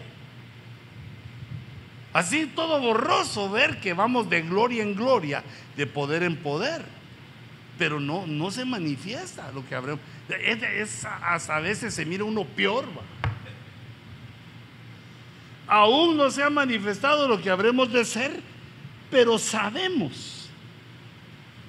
Aquí es donde aparece el saber, el conocer, que habíamos hablado del intelecto. Pero sabemos que cuando Él se manifieste, que cuando Él faneros, seremos semejantes a Él. Es decir, que no lo somos ahorita, literalmente no lo somos, pero ya somos hijos de Dios. Pero cuando Él faneros, entonces también nosotros faneros, porque lo veremos como Él es. Entonces, digamos, hay varios encuentros, eh, digamos, con Jesús. Está el encuentro, digamos que está en Apocalipsis 3.3, que dice, si no velas, no sabrás a qué horas vendré sobre ti. Y si velas, sabrás. ¿Y cómo sabremos? Porque Él nos lo va a manifestar, Él nos lo va a decir. Ahí va a haber un faneros. Cuando de repente el Señor se aparezca y nos diga, yo creo que a los de BNC nos va a decir, nos vamos. Porque es nuestro grito ¿va? para ver si la gente al fin se va, porque casi las 12 y no se quieren ir los hermanitos. Pero gloria a Dios, no cerré rápido la iglesia, que se queden hasta que quieran. Mira, no es el cine, no es restaurante para que los estés foqueando que se vayan, sino que dejarlos que se queden, porque el que ama la casa de Dios, Dios lo está tratando. Ah, e, entonces mira este puntacho. Lo veremos como Él es. Primera vez que pienso que lo vamos a ver en ese faneros, cuando nos diga cuándo viene. Y nosotros vamos a saber que es en un tiempo. Así como a Noé le dijo Dios, en siete días empiezan, empiezan las lluvias. Le dijo. Así como Dios le dijo a, los profetas y ellos le dijeron a Eliseo, ¿sabes que tu Señor va a ser, va a ser arpazo hoy, va a ser raptado hoy? Lo supieron con un poquito de anticipación. Yo tomo esas sombras como lo que nos va a suceder, que nos van a decir un poquito antes. Siete días, estaría bien, o el día, o como Elías, un día, Eliseo, un día. Sabes que hoy va a ser quitado bueno, pero 7.1 está bien. La cosa es que sepamos.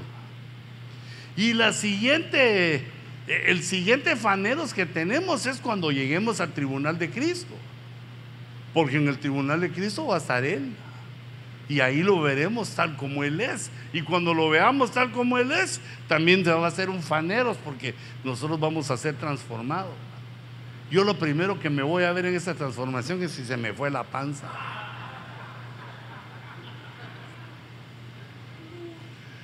Por si te estabas durmiendo, te desperté.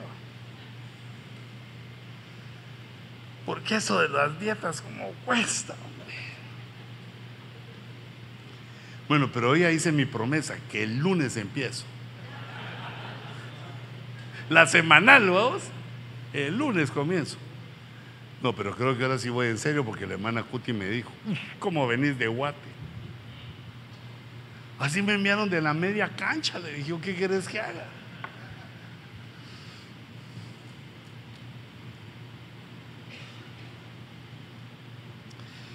Aquí puse ese manifestar a aparecer faneros. Sí, aquí lo puse. Lo investigué. Ahí hice un mi, un mi resumencito, mira. Cómo el conocimiento, cómo el intelecto nos hace saber lo que es invisible, lo que es espiritual. ¿Y cómo podemos estar seguros de lo que Dios nos está dando? Porque se refleja en lo que Él nos da.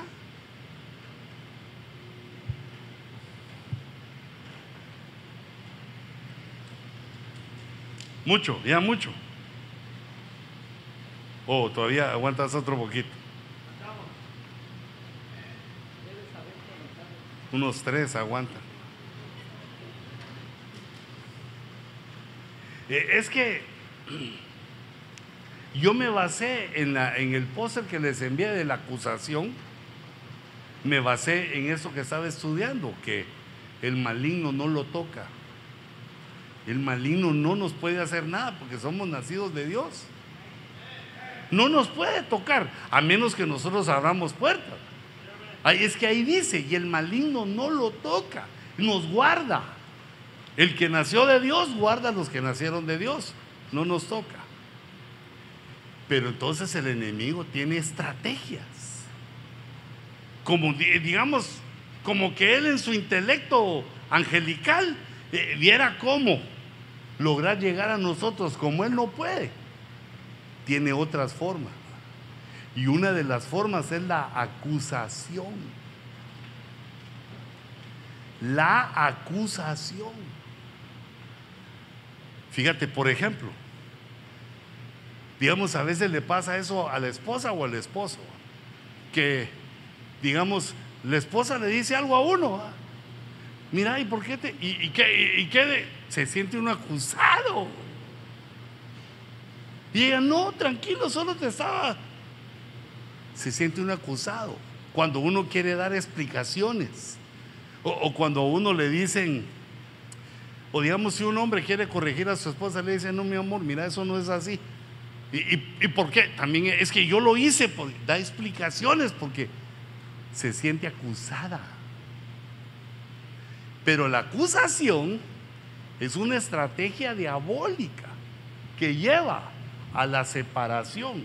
Como en el caso que estoy hablando de lo matrimonial, lleva a la separación. Y en el caso espiritual, lleva a la apostasía. Entonces, todos nos sentimos acusados porque pecamos. Aunque uno no quiera.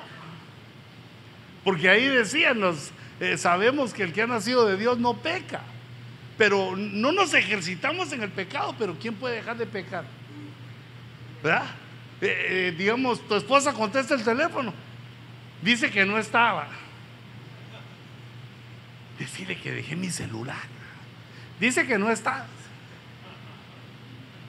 Mentirosa. Ya mintió. Ah, no, pero yo me sujeté a mi esposa. Antes él tiene la culpa porque los dos son Por más que uno quiera. Se va haciendo uno los quites, pero por hacerte uno te cae el otro. Entonces el Señor, vamos a ver cómo lo puse.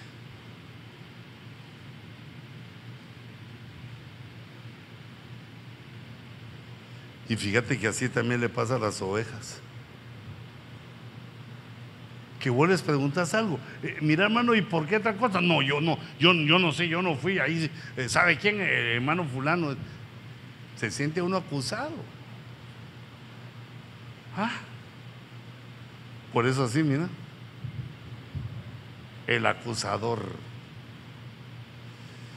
Pero fíjate esto. El acusador es Satanás, que el Señor lo reprenda. Entonces Satanás ha utilizado su estrategia desde que estábamos en el huerto. Por ejemplo, bueno, yo veo tres, tres tiempos aquí como él ha actuado. Cuando estábamos en el paraíso, mientras el hombre está en el sistema mundial, es decir, desde que Adán sale del huerto hasta que eh, empieza la tribulación, todo el sistema mundial. Y el tercer tiempo es ya en la tribulación. Entonces en el paraíso aparece como la serpiente antigua. Entonces, ¿qué hace? Engaña. Engaña a Adán y a Eva. ¿Y cómo hace para engañarlo? Para engañarlos. Acusa a Dios, porque es el acusador acusa a Dios y le dice a Eva, con que Dios te ha dicho que si comes del fruto vas a morir.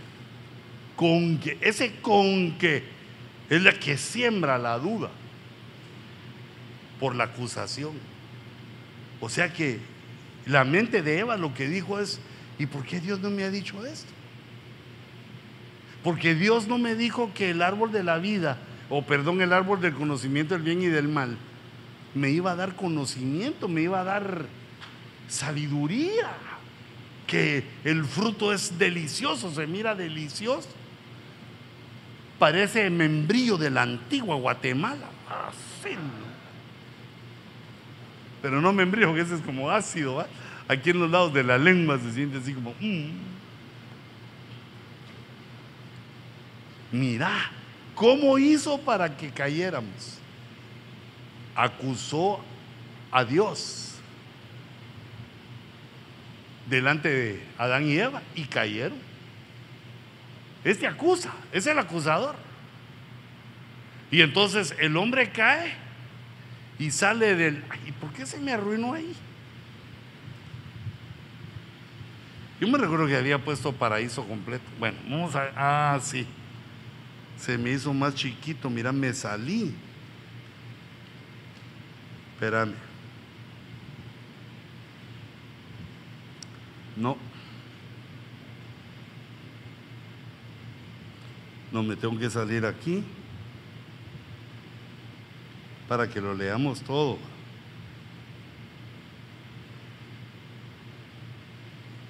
Ah, no, aquí vamos a ver inicio. Tiene tamaño, no, tiene eso, tiene el tamaño 24, ah, muy chiquito. 28 me paso. 27, 26. Ay, mío, lo que lo compongo, bueno, ahí está. Vamos a ver si se lee así.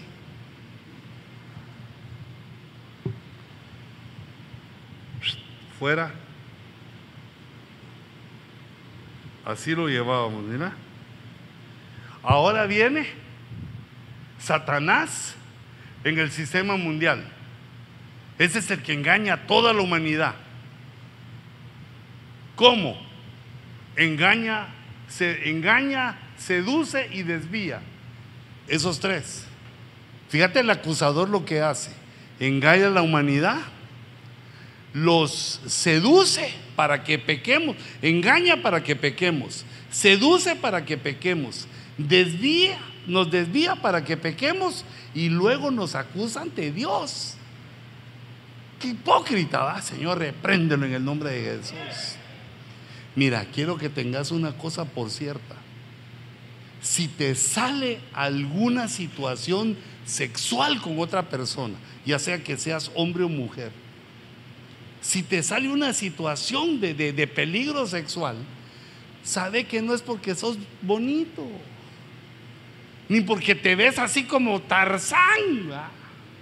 No es que seas deseable ni que tengas mucho dinero, sino que es que te están engañando, te están seduciendo, te están desviando para que cometiendo el hecho, entonces Satanás te acusa. Señor, mira este que dice que es tu hijo, mira este que, aleluya, te acusa. E, entonces, fíjate, yo no, digo que, eh, veas, pecado es bandido y está siempre delante de nosotros, pero sabe esto, que es el diablo, es Satanás, el acusador, que quiere tener, quiere tenerte como pecador para poder acusarte. ¿Te das cuenta? Pensá en eso cuando llegue el momento, porque ya te digo que no es por bonito que a uno le hacen, ¿ah? sino que es porque es una influencia diabólica. ¿Te das cuenta? Para hacerte caer. Y para que el pecado siendo manifiesta, viene la acusación. Ya, ya no quiero predicar. Si ya no quiero verle la cara a mi esposa. Porque te sentís acusado. Te sacan, te desvía. Por medio de la seducción a los apetitos sexuales. O a los apetitos de la fama, de la dama o de la lana. Los tres, los tres grandes rublos en que nos hacen tropezar. ¿Pero por qué? Porque Dios eh, nos perdona, pero el enemigo está pensando acusarnos delante de Dios y eso lo sabe nuestra conciencia. Por eso es que cómo cuesta predicar cuando uno ha pecado. Y que es casi todos los días. Entonces, hay que llegar ante el Señor y decirle, Señor, perdona. El diablo me está acusando, Señor. Entonces, como me está acusando, sé que he pecado, sé que me está acusando delante de ti, que la sangre tuya, Señor, me, me, me perdona. Y uno pide el perdón, se arrepiente. Pero Él nos tira líneas para que nosotros pequemos y nos pueda acusar. Y puede el acusador señalarnos. Porque como no nos puede tocar el maligno, pero entonces nos, nos, nos destruye así. Y ya en la tribulación, ahí vemos el gran dragón rojo, ahí ya Satanás es el gran dragón rojo y ahí es derrotado, cae del cosmos en Apocalipsis 12. En Apocalipsis 12 no puede devorar a Luíos cuando quiere devorar al, hijo que le van a hacer a la mujer. Empieza a ser perseguido, pero persigue a la mujer, persigue a la iglesia que se queda en la tribulación. Pero ¿cómo es la persecución? Ahí sí es literal. Tan bonito que he hecho mi dibujito y mira ahora ahí se me salió todo de foco, pero va que sirva lo escrito. Entonces Dios nos da un vistazo al futuro, a la tribulación. Pero no, nos debemos de quedar, hermanos. Pongámosle atención entonces al de en medio, que es con que estamos luchando ahorita. Nos seduce, nos quiere desviar. Cuando te vengan los pensamientos, el ataque satánico, no penses a la que tremendas cosas estoy pensando yo. Qué tremendas cosas me está revelando Dios. No, hombre. No es Dios el que revela cosas feas. Bueno, eh, para mí es una, es una parte del entendimiento que debemos tomar para no ser tocados del maligno, porque la acusación es destructiva. Eh, fíjate, por ejemplo, eh, bueno, sigamos un poquito aquí.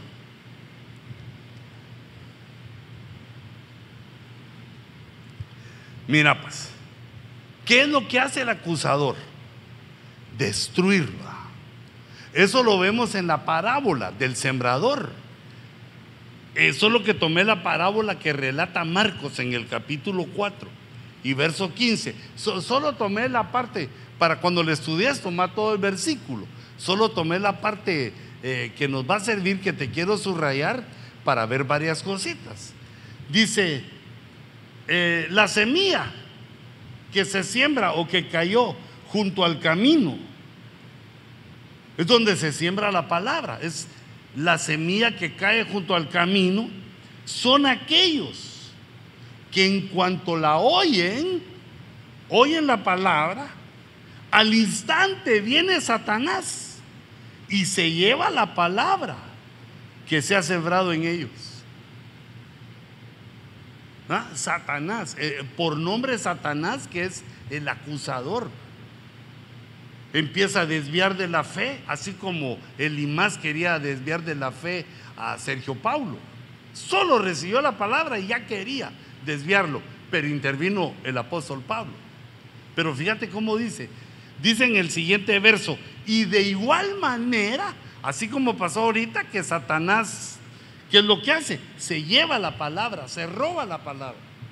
De igual manera, estos en que se sembró la semilla en pedregales son los que al oír la palabra enseguida la reciben con gozo. Aleluya. Mira, porque eso nos pasa a nosotros como pastores. Que bien prediqué hoy, va, se convirtieron 10, 12, se convirtieron muchos. Pero mira lo que les pasa. La reciben con gozo, pero no tienen raíz profunda en sí mismos sino que son temporales. A un montón de gente que les predicamos son temporales.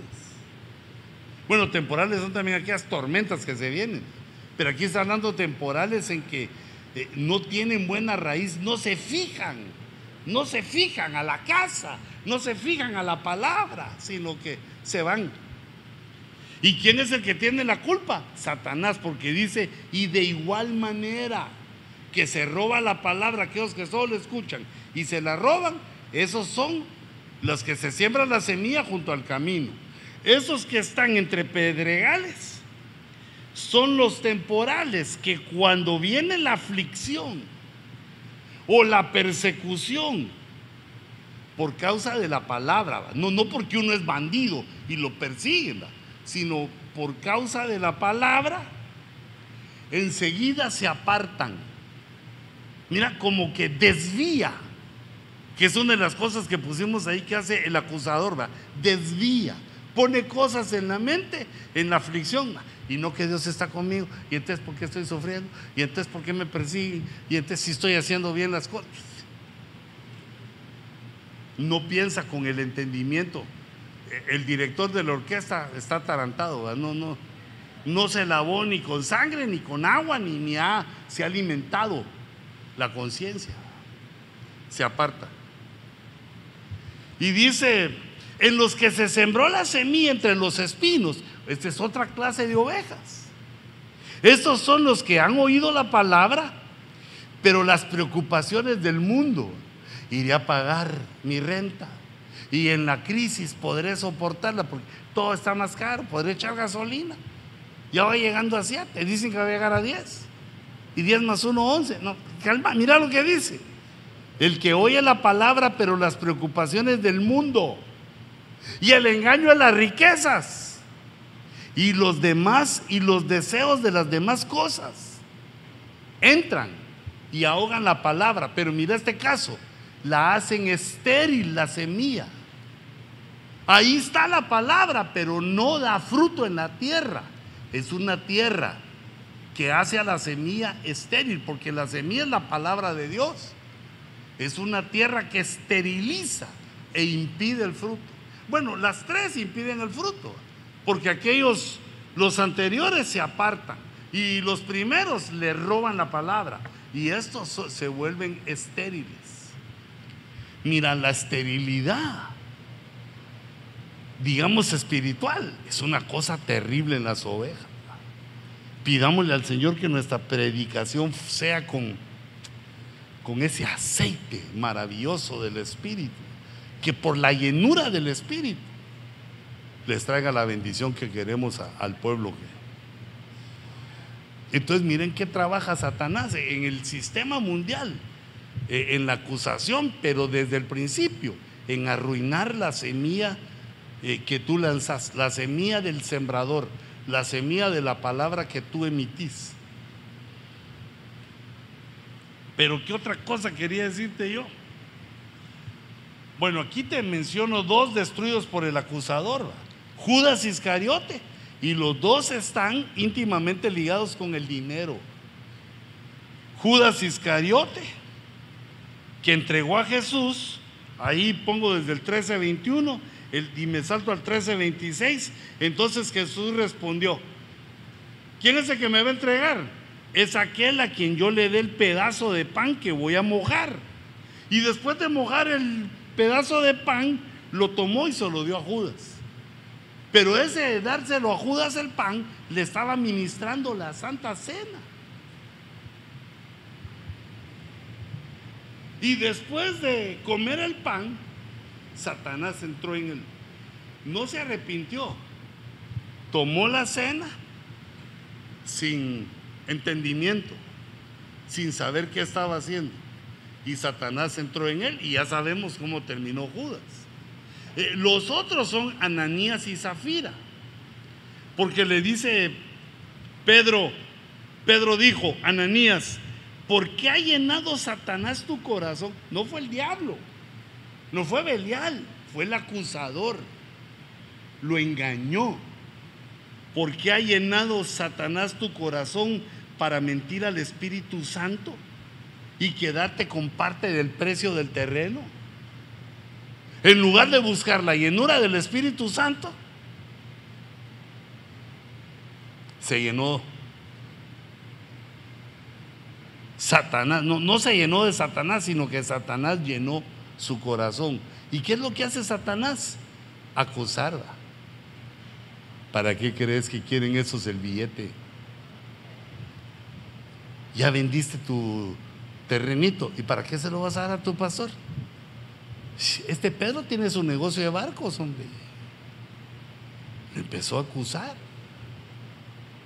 E, entonces, hermano, cuando venga la acusación por el intelecto, por lo que Dios nos está enseñando, analízalo bien. No te dejes llevar por lo que te acusan, principalmente a la gente que te ayuda. No recibas acusación contra un anciano, a menos que hayan dos o tres testigos. Hermano, es que fulano hizo tal cosa, tenés testigos. No, pero yo, yo me lo sé porque eh, la niña chila, ella lo sabe todo. No, no te recibo esa acusación. No dudes de tu gente, aunque es posible que lo hayan hecho, pero no dudes de, no dudemos de nuestra gente. A menos que hayan testigos, y entonces si cometió un error, hay que disciplinarlo. Mira, cuando uno se equivoca, debe recibir la disciplina. Si te opones a la disciplina, quiere decir que no te has arrepentido. Quiere decir que estás dejando de ser hijo. Porque al hijo su padre lo toma y lo corrige.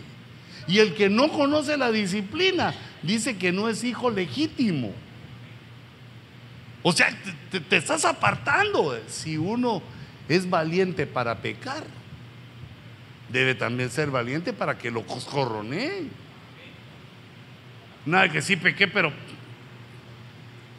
soy la gran cosa. No. El arrepentimiento es un cambio de mente, pero también se denota en los sentimientos. Por el corazón no arrepentido, cuando el corazón no se arrepiente, no alcanzamos la gracia de Dios, no alcanzamos el perdón. Y es porque muchas veces el que peca, digamos, lo engaña el, eh, el acusador y el que peca dice, pues si Dios me perdona. ¿Mm? Así, pues, pero vos no penses así. Pero ese pecador, si Dios es bueno, Dios me va a perdonar. Pero entonces hay que darse cuenta que uno está cometiendo el pecado conscientemente. Está decidiendo pecar conscientemente y eso te va a traer como consecuencia que no es fácil arrepentirse. En cambio, cuando uno ya la hizo, ya, como cuando uno va caminando así en el centro y de repente, ¿en qué me paré? Dice, un Doberman pasó por aquí. No la viste, de repente te manchó. Y entonces ahí hay, ahí surge por el Espíritu ese, perdona Señor, no, tú conoces mi, se me fue Señor, se me pasó por alto, me hizo el túnel. No traje sotana, Señor, y me hicieron el túnel. ¿Mm? Entonces hay que tener cuidado con los pecados que nosotros mismos, digamos, nos autorizamos. ¿Cómo es que se dice esa palabra que le dicen a los dulces y a los pastelitos? Yo lo leí en Guatemala, fíjate que es un... que te conceden algo, que es un Ah, decime una. Ah, no, aperitivo ya es para atarantarse. Pues. Es un... Por antojo, pues ahí está cerquita esa palabra. Indulgencia. Una indulgencia quiere decir, sea buena gente conmigo, Dios me va a comer este pastelito, es un tirito suicida, pero Qué rico el pastelito. Te das una indulgencia. Bueno, con el pastelito también hay problema, pero a veces es con el pecadito.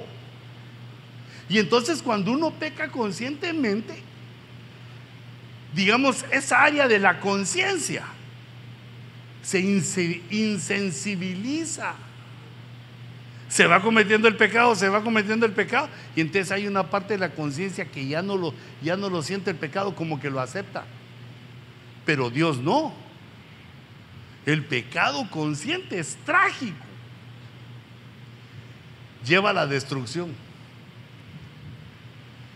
Entonces, fíjate. Se enmascara al diablo. Bueno, no, eh, ya, ya me pasé mucho, solo le quiero llegar a este. Ese te lo voy a enseñar, solo quiero llegar a este. Eh, quiero ver. No. ¿Cómo es posible que no lo puse? Lo borré. Sí, lo borré. Pero sé dónde está. Con eso quiero terminar, pero la voluntad no me deja. Vamos a ver, eso está en Romanos.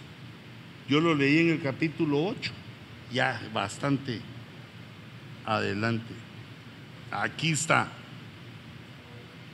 Mira pues, aquí está el proceso donde nos agarra el diablo.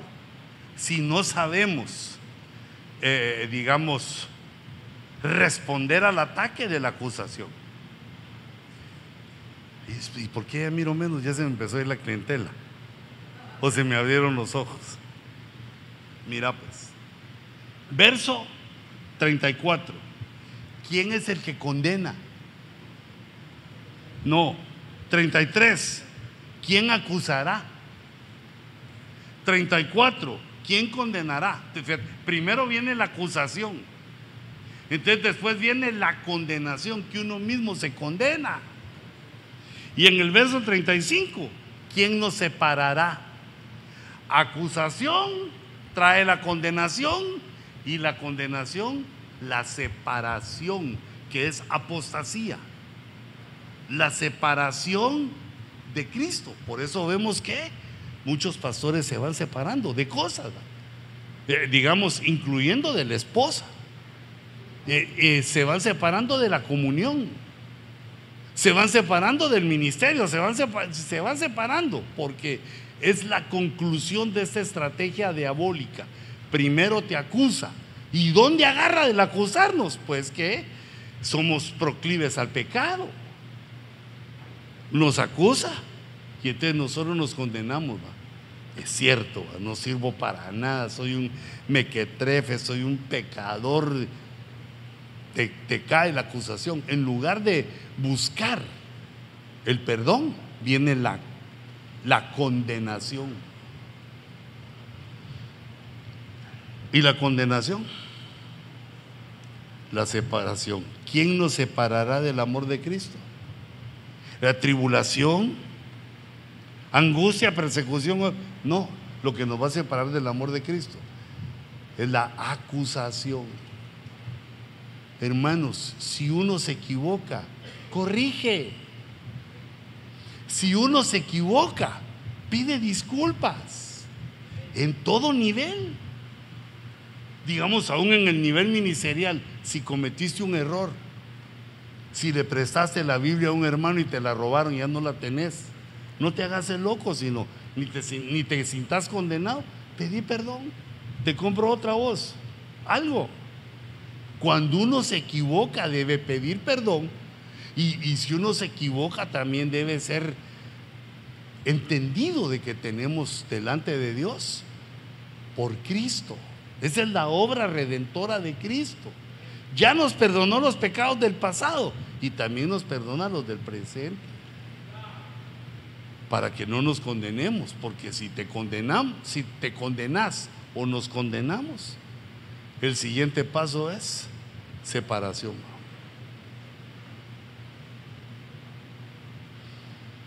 Pero nosotros tenemos un Dios perdonador. Ponete de pie un momentito.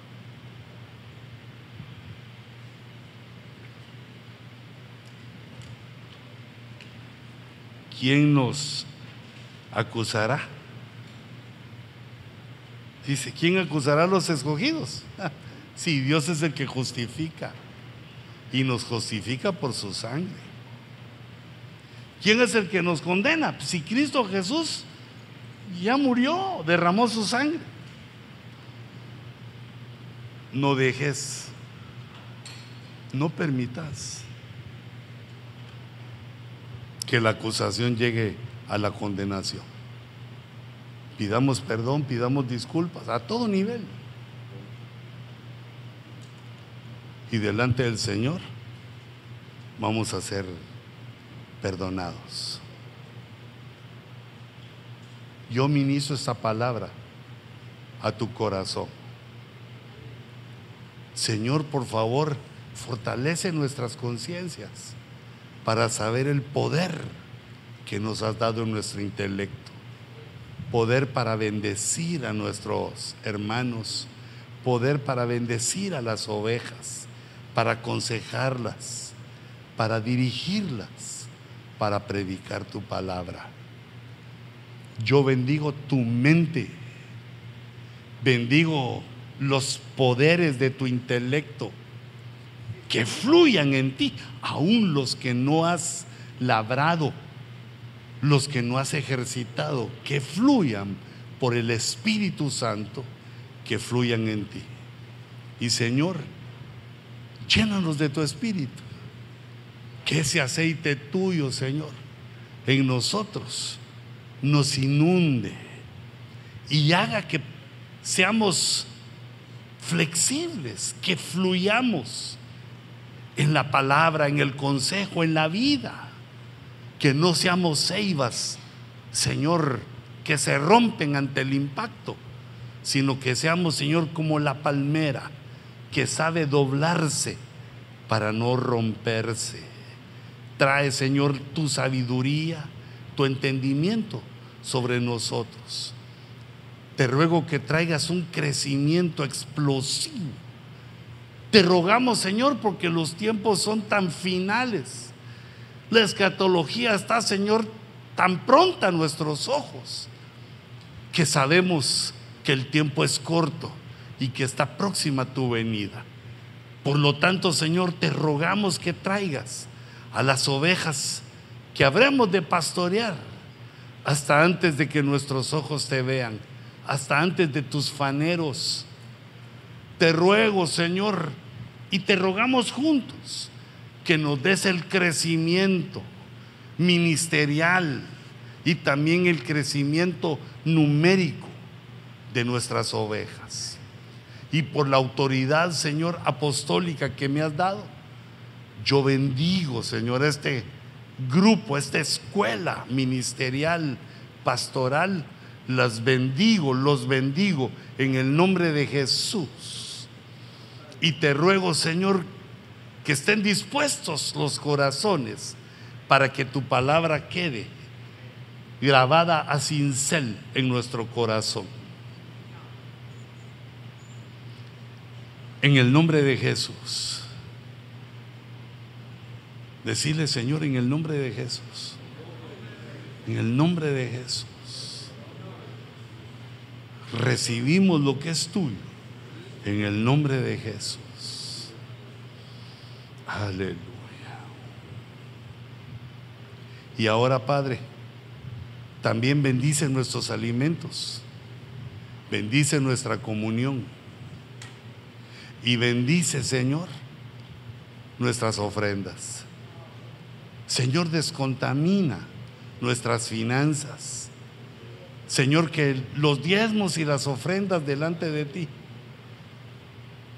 hagan la obra y traigan la bendición que tu palabra promete.